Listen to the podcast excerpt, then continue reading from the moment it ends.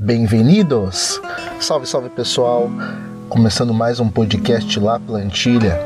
E no programa de hoje a gente vai finalizar aquela série que apresenta os 20 clubes da Série A do Campeonato Espanhol. Estou chegando aqui para falar um pouco do Levante, esse clube que é da região de Valência e tem como maior rival o clube de mesmo nome. O clube foi fundado graças a uma praia que tem o nome também de Valência. O clube tem 109 anos de história e manda seus jogos no estádio Cidade de Valência. O time está desde 2015 e 2016 na Série A da La Liga e vai brigar mais uma temporada para se manter ali. Seu estádio tem capacidade para pouco mais de 25 mil torcedores. Entre uma das referências do atual elenco está o atacante italiano Gianpaolo Pazzini, ex-Milan. Como títulos, o clube possui duas vezes a Série B do Campeonato Espanhol. Seguindo ainda na cidade, eu chamo meu parceiro Smack Neto para falar do Valência, o Valência Clube de Futebol carrega o nome da terceira cidade mais populosa da Espanha, localizada na costa leste do Mediterrâneo, ao leste do país, obviamente, né? Os morcegos, como são conhecidos os torcedores do Valência, o clube também, é, mandam as suas partidas no estádio Mestala, com capacidade para 55 mil pessoas. O clube disputou 84 das 88 edições do Campeonato Espanhol na primeira divisão e é o quarto clube espanhol com mais títulos internacionais, com sete conquistas, além de ser o quinto no ranking de troféus entre os clubes da Espanha. Além de muitos títulos, o Valência também teve grandes jogadores em sua história. Nomes como Albelda, Mendieta, Mário Kempis, Zubzarreta, Vicente e Canizares são alguns dos nomes que tiveram destaque na história do clube, inclusive em 2019 vai se tornar centenário. Ao contrário de outros grandes clubes do país, o Valência segue o modelo de alguns clubes ingleses e possui um dono. Peter Lin, empresário de Singapura, adquiriu o clube em 2014. O clube vinha de alguns anos de uma crise financeira muito grave. Esse empresário adquiriu o clube e após alguns anos turbulentos no início da sua administração, a última temporada foi de redenção e o clube acabou o, a La Liga na, na quarta colocação e garantiram vaga na Champions League 2018-2019. Com a maior exigência em competições, o Valência se reforçou bastante para essa temporada. O atacante Gameiro, o atacante Gonçalo Guedes, Batshuayi, o francês de Akabi, Cherichev e Weiss chegaram para incorporar o elenco. A grande perda, por outro lado, para a equipe do técnico Marcelino Garcia Toral foi o lateral João Cancelo, vendido para a Juventus. Felipe fala do Sevilha. O Sevilha Futebol Clube é um clube que carrega o nome da cidade da Andaluzia. A equipe manda seus jogos no Ramon Sanchez Pizjuan, com capacidade para pouco mais de 42 mil pessoas. Fundado em 25 de janeiro de 1890, o clube tem um título do Campeonato Espanhol, na temporada 45-46, além de 5 Copas do Rei e 5 UEFA Europa Leagues, competição em que o clube tem sido especialista nos últimos anos. Dentre o rol de jogadores que já vestiram a camisa do Sevilha, destaque para três grandes nomes da história do futebol mundial. Dasaev, goleiro histórico da extinta União Soviética, Davor Suker, o atacante croata que brilhou na Copa de 98 e foi campeão da Champions no Real Madrid, e Diego Armando Maradona, que atuou pelo clube após a sua primeira suspensão do futebol por uso de cocaína. Alguns brasileiros também ficaram marcados na história do clube, como Daniel Alves, Adriano, Júlio Batista e Luiz Fabiano. Após ficar na sétima colocação da temporada passada, quando as coisas acabaram não andando tão bem nas quatro linhas após a saída de Monte, diretor esportivo que fez sucesso no clube entre 2000 até 2017. O dirigente assumiu um cargo na Roma e a diretoria pareceu um pouco perdida, perdida em suas decisões, o técnico Pablo Maquin terá trabalho pela frente na tentativa de recolocar o clube entre os principais no cenário espanhol. Para isso, o clube investiu em nomes como Roque Mesa, Serri Gomes, André Silva e Alex Vidal. Entretanto, o mercado também levou peças importantes do clube, como Nzonzi, Lenglet e Sérgio Rico. Cláudio fala do Girona. O Girona Futebol Clube é um clube espanhol que se situa em Girona, um município que se localiza na Catalunha. Foi fundado no dia 23 de junho de 1930 e o seu primeiro presidente foi Albert de Quintana de León. Em poucas semanas após a fundação do clube, a cidade já vivia e respirava futebol. O Girona disputou a segunda divisão pela primeira vez na temporada 35-36 e o clube terminou em primeiro lugar, o que garantiu o direito de disputar o acesso para a primeira divisão, com clubes como Celta de Vigo, Zaragoza, Arenas, Múrcia e Xeres Porém, o Girona terminou o playoff na última colocação e, consequentemente, não conseguiu a vaga. Durante a Guerra Civil Espanhola, não houve campeonatos nacionais, então o Girona foi inscrito em um torneio interregional e ficou em segundo colocado, à frente de times como Valência e Espanhol, e ficou atrás somente do Barcelona. O clube também disputou muitas partidas amistosas e beneficentes neste período. O futebol espanhol voltou ao normal na temporada 39-40, com o Girona disputando a primeira divisão catalã e a segunda divisão nacional. O clube havia se estabelecido na segunda divisão, porém após a guerra as coisas mudaram. O objetivo era conseguir a permanência e não mais lutar pelo acesso. O objetivo foi cumprido até a temporada 42-43, que foi a temporada em que o clube caiu para a terceira divisão conseguiu voltar para a segunda divisão na temporada 47-48 e ficou alternando entre essas duas divisões até os anos 80. Em 1970, o estádio Montilive foi inaugurado. Possui capacidade para abrigar 14.286 torcedores e o clube manda seus jogos lá até hoje. No dia 22 de junho de 2010, Ramon Vilarón Joaquim Boados e Joseph Delgado, três empresários de Girona, compraram 73% das ações do clube e melhoraram tudo por lá. Aumentaram a capacidade do estádio, melhoraram a estrutura do clube, fecharam patrocínios vantajosos e etc. Comandado por Pablo Machim, o Girona, no dia 4 de junho de 2017, conseguiu acesso para a elite do futebol espanhol. O clube catalão terminou o campeonato na segunda colocação e garantiu acesso com um empate por 0 a 0 contra o Real Zaragoza. O clube, em sua temporada de estreia na primeira divisão, surpreendeu a todos e foi muito bem no campeonato, terminando na décima colocação. Após a saída de Pablo Machim, que comandará o Sevilha nesta temporada, o ex-treinador da Real Sociedad, Eusébio Sacristão, foi contratado. O Girona disputará a Liga Espanhola e a Copa do Rei nesta temporada.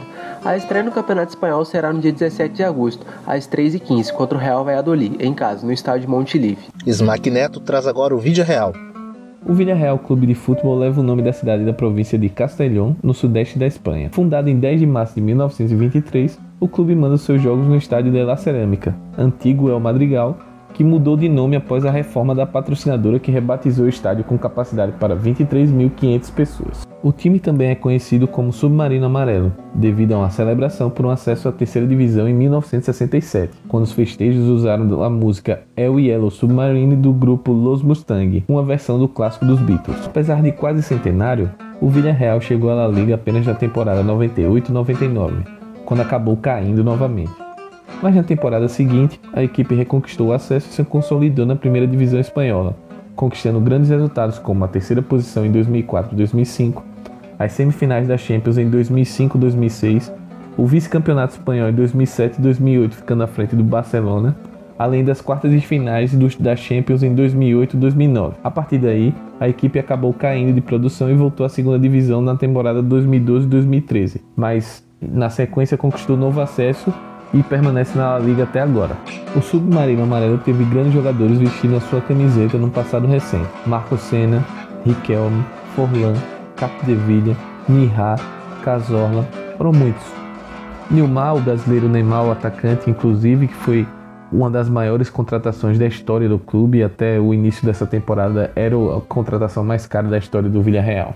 Contudo, ultimamente o clube também tem se destacado pelas suas canteiras sendo uma das mais elogiadas da Europa, inclusive pela UEFA.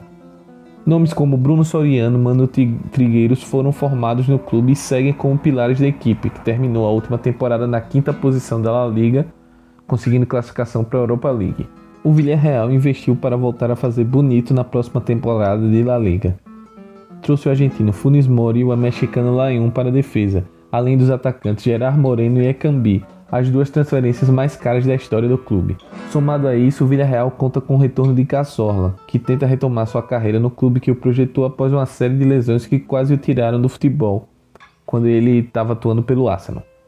A grande perda do elenco comandado por Javier Calleja foi o meio-campista Rodri, que foi vendido ao Atlético de Madrid de Simeone. O Real Valladolid surgiu em 1928, resultado da fusão dos clubes Real União Deportiva e o Clube Deportivo Espanhol, que até então rivalizavam pela supremacia da cidade. A equipe passou alguns anos entre a segunda e a terceira divisão, até conseguir o acesso à primeira, em 1949. Para a estreia na primeira divisão, o Valladolid contratou o lendário técnico Helênio Herrera, conhecido por ser, talvez, o maior expoente do Catenaccio. Porém, terminou aquela campanha em 12º lugar, e Herrera iria para o Atlético de Madrid no ano seguinte. A equipe viveu um ótimo período nos próximos anos, chegando até a final da Copa Generalíssimo, antigo nome da Copa do Rei, perdendo na prorrogação para o Atlético de Bilbao, tendo eliminado o Real Sociedad, Sevilha e o Real Madrid no caminho para a final. Nos próximos anos, o clube teve que vender seus principais jogadores, em decorrência de problemas financeiros, culminando na queda do time para a segunda divisão em 1957, apesar de ter um dos artilheiros da competição Emanuel Badenes, empatado com Di Stefano e Ricardo Alonso. No ano seguinte, apostando em um time recheado de jovens jogadores, o Real Valladolid conseguiu o acesso novamente. Nos, próximos anos, no que pese ter havido mais uma queda de retorno, o Valladolid se estabeleceu como revelação da liga, com boas atuações e atraindo a atenção aos seus principais jogadores.